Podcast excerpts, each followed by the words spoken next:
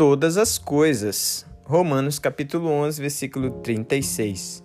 Porque dele, por ele são todas as coisas. A ele seja a glória para sempre. Amém. Que versículo lindo, não é verdade?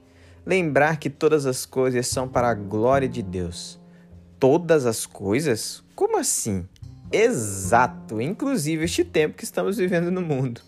Todas as coisas significam todas as coisas mesmo. Mas às vezes esquecemos que nada foge do controle de Deus e tudo tem um propósito em Suas mãos. Me parece que sempre esperamos uma vida calma, serena e tranquila. Mas já reparou que nos momentos de dificuldade é que crescemos e percebemos os pequenos milagres que Deus revela a nós? Então abra os lábios e agradeça a Deus por todas as coisas. Eu sou a Dunira Mello e este foi Seja um Cristão Muito Melhor em um Minuto.